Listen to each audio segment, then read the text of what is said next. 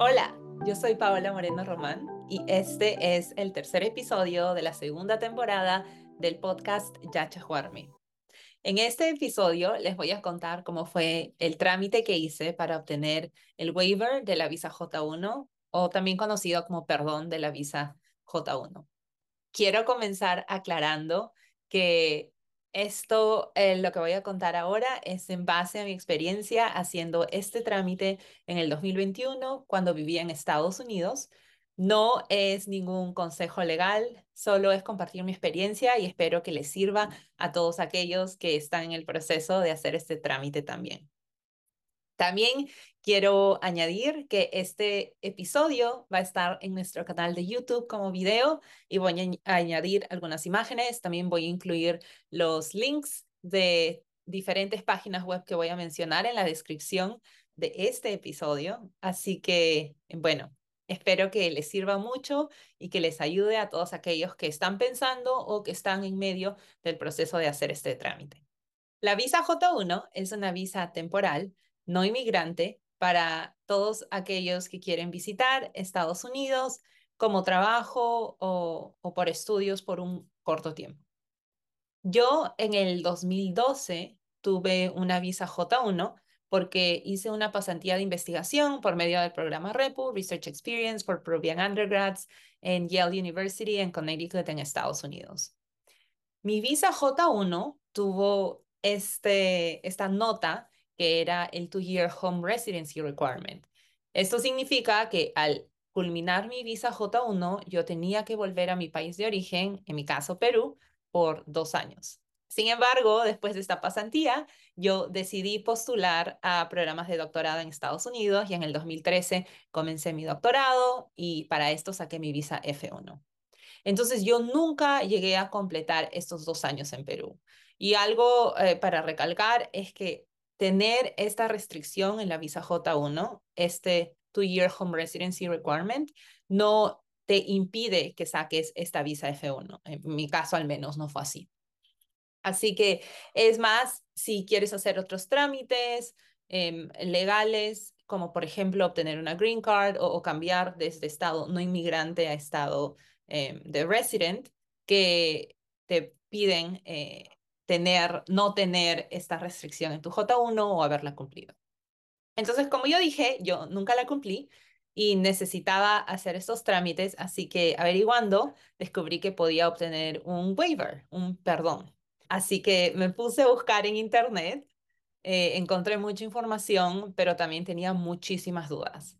Así que lo que hice fue, eh, en esa época yo vivía en Austin, en Texas, y fui al consulado peruano más cercano mío, que eh, estaba en Houston, y quiero agradecer a todos los trabajadores de la embajada peruana, bueno, del consulado peruano en Houston, porque me ayudaron muchísimo, fueron súper amables y me dieron mucha tranquilidad en todo este proceso porque yo no sabía lo que estaba haciendo. Todos los pasos de cómo solicitar este waiver, este perdón, están detallados en la página web del gobierno. El título es Apply for a Waiver of the Exchange Visitor, etcétera, etcétera, etcétera. Y yo estoy poniendo el link en la descripción de este episodio. Lo primero que tienes que hacer para comenzar este trámite es generar una solicitud de J1 waiver.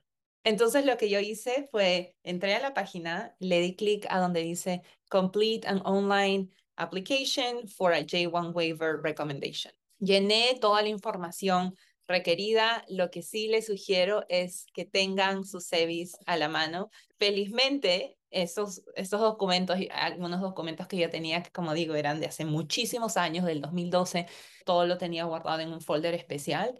Así que lo primero es asegúrense de que tengan todos los documentos del, que usaron para y que recibieron para, para esta visa que tiene esta restricción y luego van a ir completando todo lo que les piden para generar esta solicitud en la página web.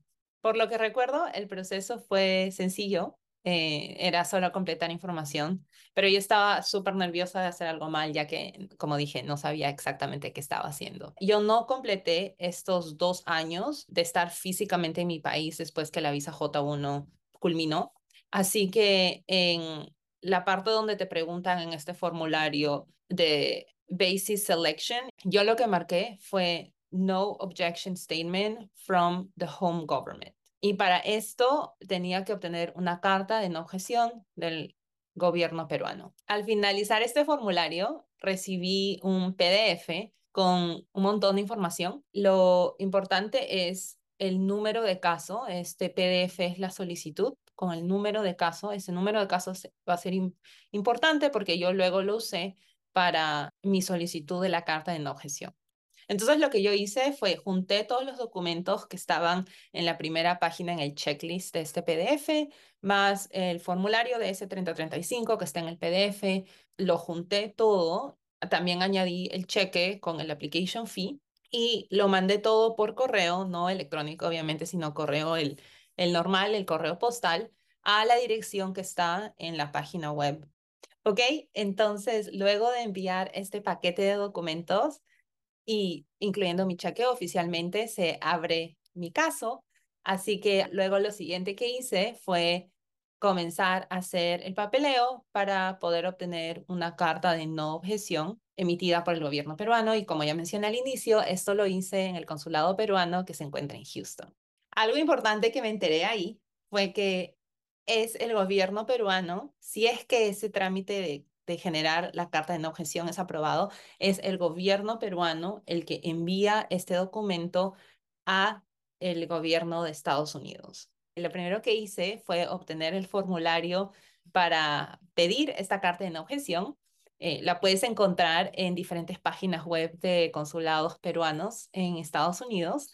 Yo acá voy a dejar el link de la página del consulado peruano en Atlanta, donde puedes encontrar el link del formulario para pedir esta carta y también un template de la declaración jurada, que es uno de los documentos que te piden para pedir esta carta de objeción. Entonces, luego que me descargué el formulario, ahí es donde hay una parte que te piden el case number, el número de tu caso. Y es por eso que era importante que yo haga el primer paso, que es crear este caso, enviar los documentos y ya luego poder hacer ese trámite de la carta de no objeción. Además de rellenar el formulario, te piden que adjuntes diversos documentos. Del primer documento del que quiero hablar es de la constancia de inscripción, la cual obtuve en el consulado. El consulado peruano en Houston me proveyó de este documento que se llama Registro de Nacionales, lo cual también me sirvió para poder actualizar mi domicilio, ya que yo antes vivía en Stanford y luego en San Francisco y esa era la dirección que, que estaba en mis documentos originales. Y entonces mi consulado oficial era el consulado peruano en San Francisco. Sin embargo, yo ya me había mudado a Texas y quería hacer todos estos trámites por medio del consulado peruano en Houston. Así que eso fue algo súper bueno que también pude actualizar mi domicilio. El segundo documento del que quiero hablar es la copia del DS 2019. No me puedo cansar en recalcar eh, que es súper importante siempre guardar todos tus documentos. En mi caso, yo, como dije, tenía mi folder especial y ahí saqué mi documento de ese 2019, de que el correspondiente con esta visa J1 le saqué fotocopia y no hubo ningún problema en eso. El tercer documento que quiero también mencionar es la declaración jurada. Como mencioné, hay un template en esta página del Consulado Peruano en Atlanta eh, solo checa el link. Yo lo que hice fue, lo edité, busqué también otros templates en internet. Otro documento que también te piden es la carta de auspiciador de la visa. Y esta yo la obtuve gracias a la oficina de International Students and Scholars de Yale University, que fue donde hice mi pasantía y fue para lo que obtuve mi visa J1. Entonces yo simplemente les escribí a esta oficina de internacionales y les dije que estaba haciendo estos trámites y que iba a necesitar una carta de ellos para enviarla a mi consulado. Y dije, estaban familiarizados con este proceso porque pues muchas personas ya se los han pedido antes que yo, así que me mandaron una carta. Esa es mi recomendación, escríbanle a la oficina International Students de la universidad en donde hicieron el, la pasantía, etcétera, para lo que obtuvieron la visa J1.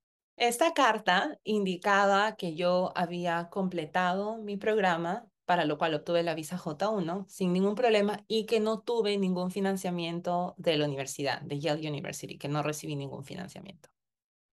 El sexto documento que quiero mencionar es la constancia del Pronavec de, haber, de no haber sido beneficiario. Y es un documento muy sencillo, solo vas a la página del, de, Pronavec, a, rellenas toda la información que te piden y eso fue lo que hice y nada, lo único que tuve que hacer fue esperar. Eh, sí se demoró más o menos como un mes en que eh, me llegue ese documento, pero bueno, luego lo obtuve y ya no hubo ningún problema. Lo bueno es que en la página web, al menos cuando yo lo hice el año pasado, podía ver el estado en que se encontraba, así que pues recibía actualizaciones de cómo iba avanzando el proceso de la generación de esta constancia de don beneficiario del Pronavec. Y luego te piden otros documentos más, que los puedes ver en, en el checklist del formulario. Yo llevé todo esto al consulado peruano eh, incluí también otros documentos como por ejemplo, el, le pedí a la oficina Interna Bechtel International Center, que es la oficina de estudiantes internacionales en Stanford, que generen un documento diciendo que yo había completado el doctorado ahí y que no hubo básicamente ningún problema y ellos fueron muy amables, me, me generaron ese documento también. Entonces yo lo incluí y también incluí una carta de apoyo de mi empleador, ¿no? Del trabajo en donde yo estaba, diciendo que ellos no tenían tampoco ninguna objeción en que yo esté haciendo estos trámites. Y bueno, llevé todos estos documentos al consulado peruano en Houston y ahí realicé las firmas, hay un, pago que tienes que hacer, ellos revisaron los documentos, los recibieron y ya, lo único que luego tuve que hacer era esperar, porque como mencioné, ahí me comentaron que si es que se aprueba, el que manda la carta de no objeción al gobierno estadounidense es el gobierno peruano, entonces yo ya, bueno, luego también te mandan una copia a ti, pero no es que esa copia que me mandan yo luego la voy a enviar, no.